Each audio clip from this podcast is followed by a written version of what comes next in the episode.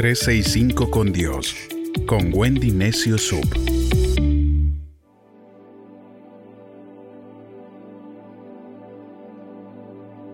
...29 de abril... ...Salmo 54... ...ven a defenderme... Versos 1 y 2 del Salmo 54 nos dice, Ven con gran poder, Dios, y sálvame. Defiéndeme con tu potencia. Escucha mi oración y presta atención a mi súplica. Una cosa es saber que estamos entrando en un periodo desafiante o afrontando una prueba de desánimo. Tú puedes prepararte mentalmente para esas pruebas. Pero ¿qué de las dificultades que no ves venir? de los terremotos, los tsunamis, los tornados de la vida, las pandemias, los divorcios, esas enfermedades, las muertes repentinas, las tragedias y la crisis que nos agarran totalmente desprevenidos o fuera de guardia.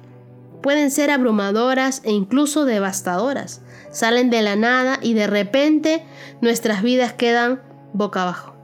¿Se han dado cuenta quién llaman cuando están en apuros? Lo primero que sale de mi boca cuando yo me siento en apuros y estoy desesperada es, Dios mío. Todas las veces que yo he dicho Dios mío, he podido sentir la protección de Dios que viene en mi ayuda.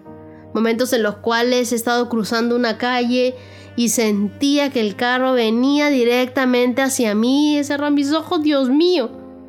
Y he sentido la protección de Dios. Cuando tú te encuentras afrontando una crisis es fácil renunciar a tu felicidad, tener temor, desmoronarte, pero tienes que entender que esa crisis no es una sorpresa para Dios. Puede que para nosotros sea inesperada, pero Dios conoce el fin desde el principio. Podemos decirle, ven a salvarme. Dios tiene soluciones a problemas que ni siquiera hemos tenido. Dios no habría permitido esa dificultad a menos que tuviera un propósito divino con ella. Tienes que recordar que estás en un ambiente controlado.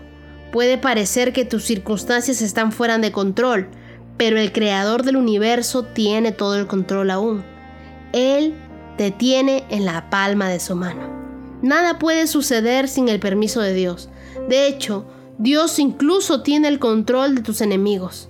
Fue Dios el que hizo que Faraón tenga un corazón de piedra y no dejase salir a su pueblo de Egipto. ¿Por qué Dios se las hizo tan difícil? Para que pudieran demostrar su poder de maneras extraordinarias. El propósito de Dios en la crisis no es tan solo mostrar su poder, sino también mostrar a otras personas lo que Él puede hacer si ves esa adversidad como una oportunidad para que Dios muestre su grandeza, Dios te utilizará como ejemplo. Él quiere que tus vecinos digan, ¿cómo es posible que lo lograse? El informe médico decía imposible, pero míralo hoy, está tan fuerte y saludable. ¿Cómo puede estar así? O te despidieron en el peor momento posible, pero mírala ahora, tiene un buen empleo e incluso un mejor sueldo. Dios quiere convertir tu prueba en tu testimonio. Por eso Dios permitirá que afrontes la adversidad. Creer en Dios no te hace inmune a la dificultad, pero Dios promete que si permaneces en fe, Él tomará lo que está destinado a hacerte daño y lo utilizará, no solo para ventaja tuya, sino también para mostrar tu grandeza a otras personas. David no temía presentarse ante Dios y expresarle sus sentimientos y necesidades. De igual manera nosotros no debemos sentirnos cortos, no debemos sentirnos avergonzados. Tenemos la oportunidad cada día de acercarnos a Dios y experimentar su amor, sus cuidados y su ternura. Cuando menos ganas tenemos de acercarnos a Él, es cuando más tenemos que acercarnos. Quien se acerca a Él, Él no le echa fuera.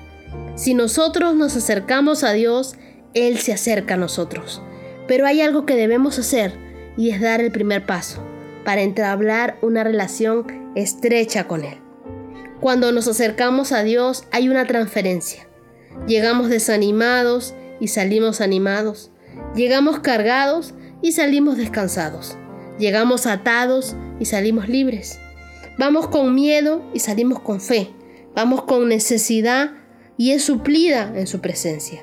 A veces pensamos en nuestra mente, esto se terminó, Dios se olvidó de mí, pero cuando todo parece imposible, todos nos gritan no hay manera,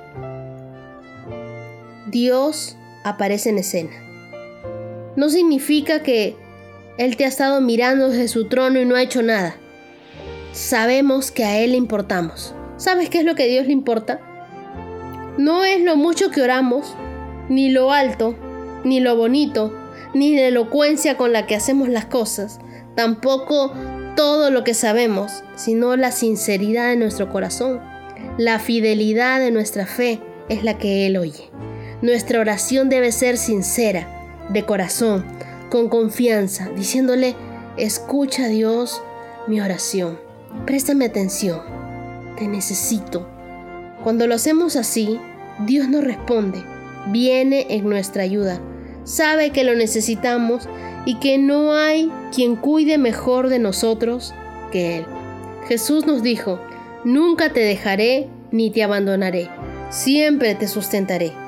Gracias a Dios, porque cuando quiere venir la desesperación, corro a ti en oración.